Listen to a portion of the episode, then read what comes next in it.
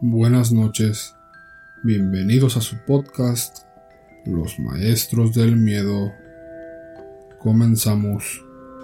Mi nombre es Adela y toda mi vida soñé con tener una familia bastante grande, pues amaba a los niños.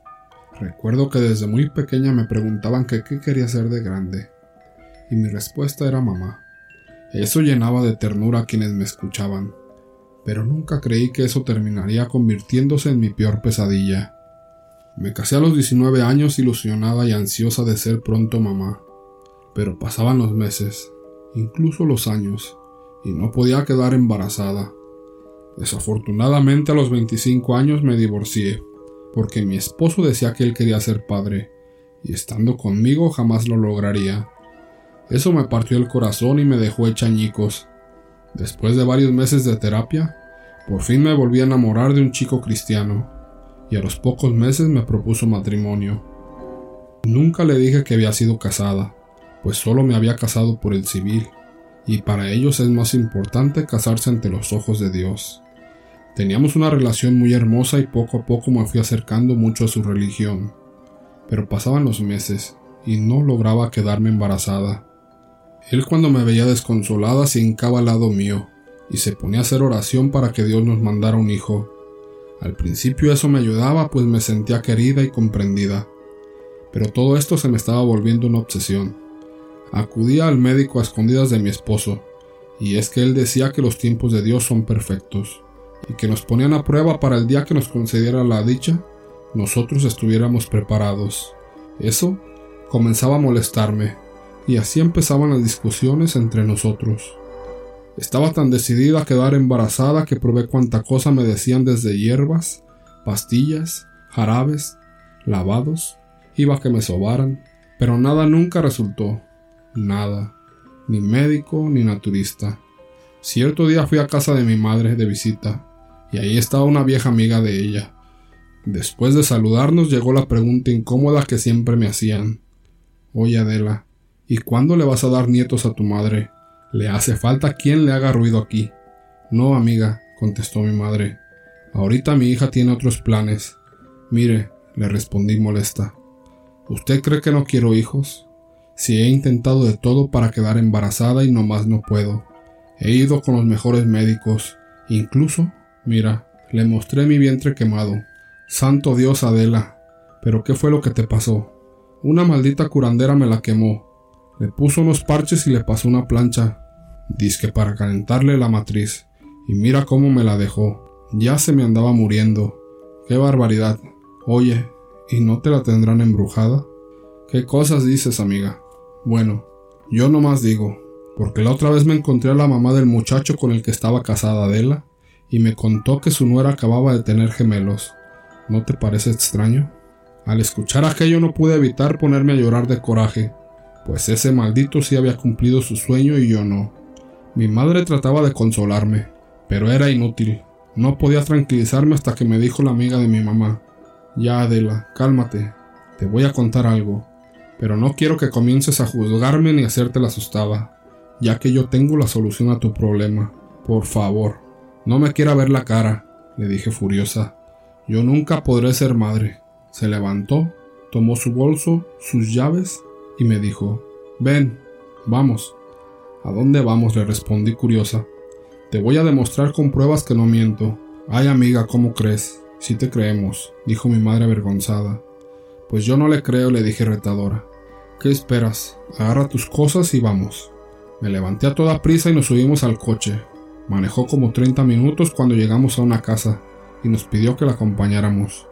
Tocó la puerta un par de veces hasta que abrió una mujer y al verla le dijo Tía, pero qué milagro que me vienes a ver, le dijo muy contenta. Ay, hija, pues el trabajo no me deja, pero no nos vas a invitar a pasar. La chica se nos quedó mirando por unos segundos.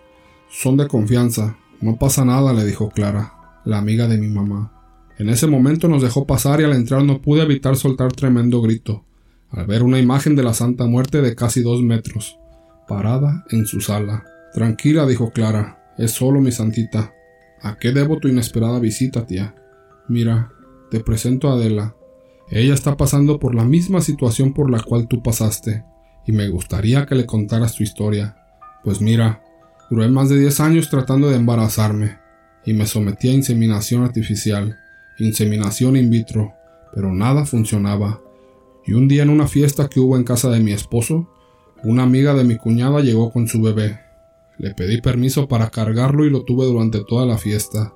Al terminar la fiesta me preguntó que por qué no tenía un bebé si me gustaban tanto, a lo que yo le respondí bastante triste, que no podía.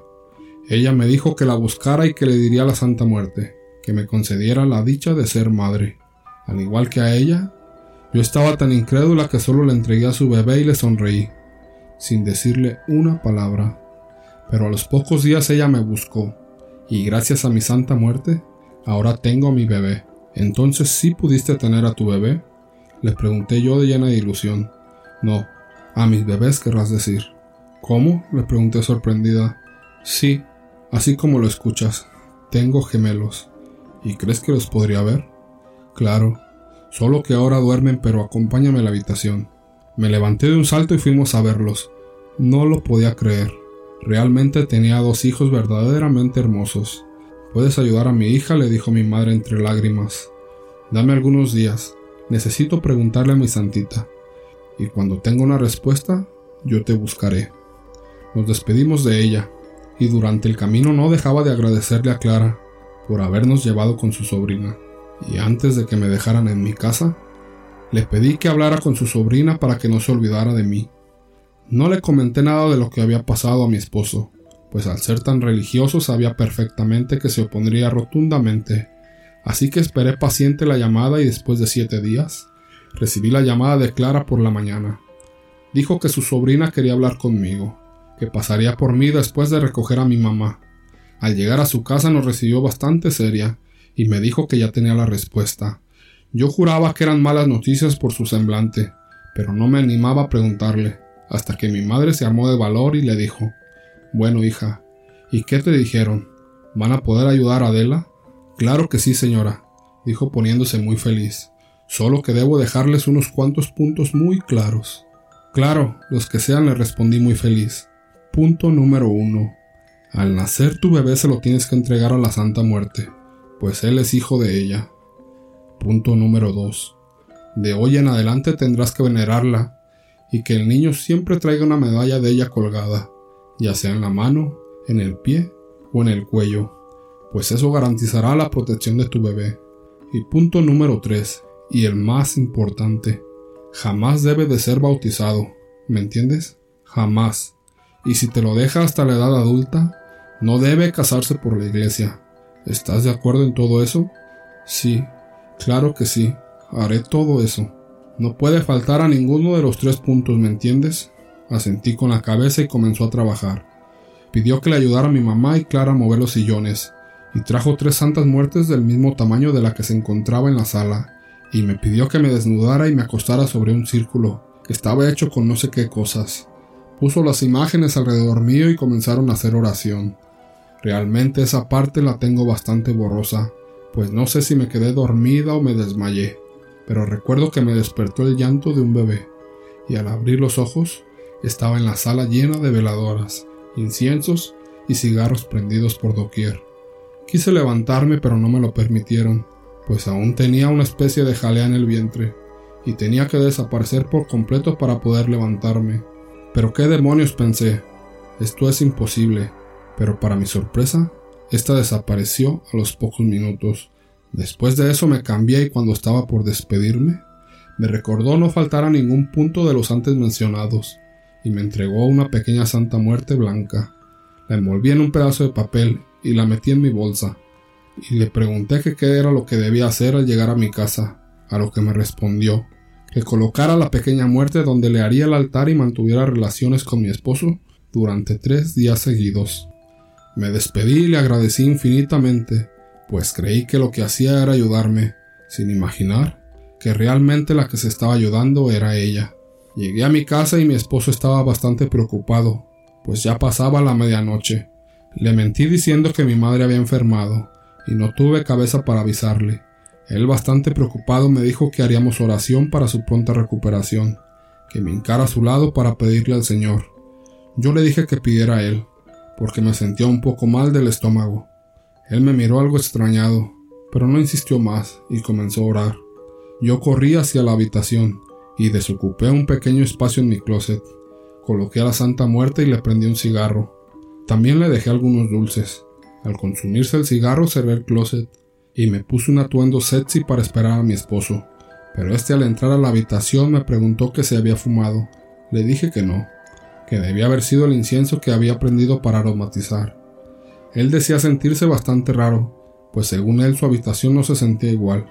Me costó bastante trabajo lograr tener intimidad con él, pues no dejaba de mirar hacia el closet. Por fin pasaron los días, y no llegaba mi periodo. Moría por hacerme una prueba, pero me contuve hasta el segundo mes, y al ver que tampoco llegaba mi periodo, decidí hacerme la prueba.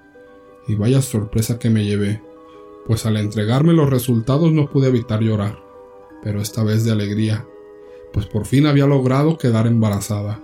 Llamé rápidamente a mi mamá para darle las buenas noticias, a lo que respondió mi mamá. Gracias a Dios, hija, que por fin te ha dado la dicha. No, mamá, gracias a la santa. A ella es a quien hay que agradecerle. Mi madre se quedó en silencio y no volvió a hacer comentario alguno. Fuimos con mis suegros a darle las buenas noticias y ellos se arrodillaron de inmediato para darle gracias a Dios. Trataron de unirme a la oración, pero yo me negué pues yo sabía perfectamente quién me había hecho el milagro. Así que les pedí el baño prestado y le di gracias a mi santa. Pasaron los meses sin complicación alguna, hasta que por fin di a luz. Estaba como loca cuando tuve a mi bebé en mis brazos. Ese día tuve que quedarme en el hospital y durante toda la noche podía ver cómo pasaba una sombra de un lado a otro en mi habitación. No quise sugestionarme, pero para evitar problemas saqué la medallita que traía y se la puse en el tobillo con un pedazo de sábana que corté. Después de hacerlo, la sombra se dejó de ver y me quedé profundamente dormida. A la mañana siguiente me habló la sobrina de Clara, exigiéndome que le entregara el niño a la santa. Entonces, al darme de alta del hospital, le pedí a mi esposo que me llevara a la casa de la sobrina de Clara, pues ella me había ayudado a orar para que se me concediera el nacimiento de mi hijo. Él aceptó, y cuando llegamos a su casa le pedí que me dejara ahí por un par de horas, que regresara por la tarde. Él aceptó y se marchó sin hacer preguntas. Hicimos un ritual muy parecido al que hice para quedar embarazada. Después de hacerlo, la sobrina de Clara respiró aliviada, pues según al entregar mi hijo, uno de los hijos de ella quedaba liberado. Pero qué demonios hablas, le dije bastante sorprendida. Y es que la muy desagradecida, o había olvidado decirme que la entregara un bebé, a ella se le liberaría el propio. Era algo así como cambiar un alma por otra. Salí de ahí a toda prisa, pues eso me había puesto demasiado nerviosa, y no había notado hasta llegar a casa que a mi bebé se le estaba formando en una de sus piernitas la silueta de la Santa Muerte en forma de lunar. No pude más, y le confesé todo a mi esposo.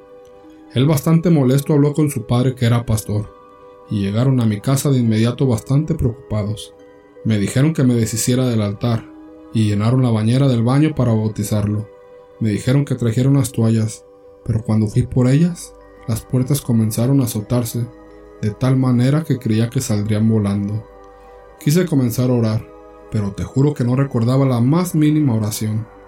Un frío bastante fuerte comenzó a inundar la casa, y unos gritos ensordecedores hacían que me quedara pasmada, sin poder hacer nada.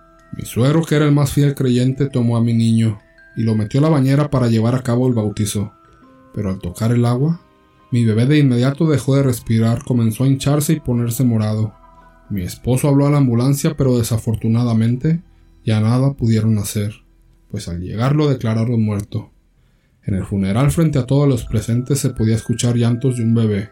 Solo pudimos velarlo por algunas dos horas, porque mi bebé se estaba descomponiendo demasiado rápido.